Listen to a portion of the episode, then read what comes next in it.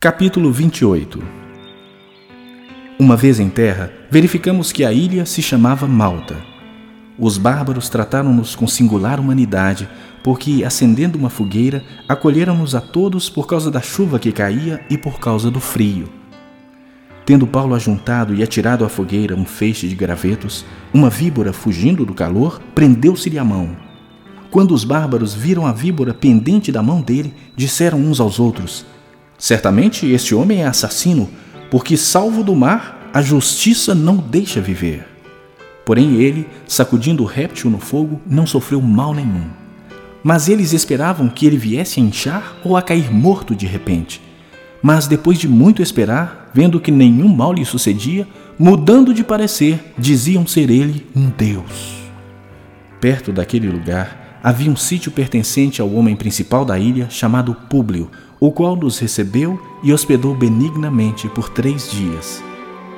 Aconteceu achar-se enfermo de desinteria, ardendo em febre, o pai de Públio. Paulo foi visitá-lo e, orando, impôs-lhe as mãos e o curou. À vista deste acontecimento, os demais enfermos da ilha vieram e foram curados, os quais nos distinguiram com muitas honrarias. E, tendo nós de prosseguir viagem, nos puseram a bordo tudo o que era necessário ao cabo de três meses, embarcamos num navio alexandrino que invernara na ilha e tinha por emblema Dioscuros. Tocando em Siracusa, ficamos ali três dias, donde bordejando chegamos a Régio.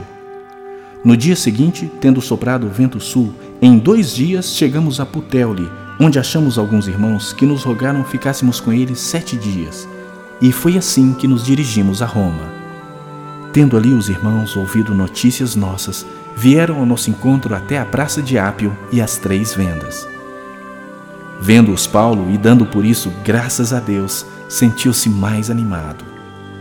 Uma vez em Roma, foi permitido a Paulo morar por sua conta, tendo em sua companhia o soldado que o guardava.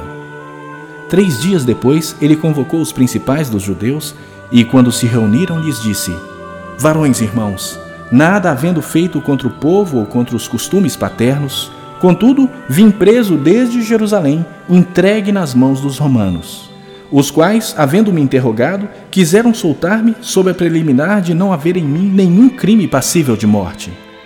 Diante da oposição dos judeus, senti-me compelido a apelar para César, não tendo eu, porém, nada de que acusar minha nação. Foi por isso que vos chamei para vos ver e falar porque é pela esperança de Israel que estou preso com esta cadeia. Então eles lhe disseram: Nós não recebemos da Judeia nenhuma carta que te dissesse respeito. Também não veio qualquer dos irmãos que nos anunciasse ou dissesse de ti mal algum. Contudo, gostaríamos de ouvir o que pensas. Porque, na verdade, é corrente a respeito desta seita que por toda parte é ela impugnada. Havendo-lhe eles marcado um dia, vieram em grande número ao encontro de Paulo na sua própria residência. Então, desde a manhã até a tarde, lhes fez uma exposição em testemunho do reino de Deus, procurando persuadi-los a respeito de Jesus, tanto pela lei de Moisés como pelos profetas. Houve alguns que ficaram persuadidos pelo que ele dizia. Outros, porém, continuaram incrédulos. E, havendo discordância entre eles, despediram-se, dizendo Paulo estas palavras: Bem falou o Espírito Santo a vossos pais, por intermédio do profeta Isaías, quando disse: Vai a este povo e dize-lhe: De ouvido ouvireis e não entendereis, vendo, vereis e não percebereis. Porquanto o coração deste povo se tornou endurecido. Com os ouvidos ouviram tardiamente e fecharam os olhos, para que jamais vejam com os olhos, nem ouçam com os ouvidos, para que não entendam com o coração e se convertam e por mim sejam curados.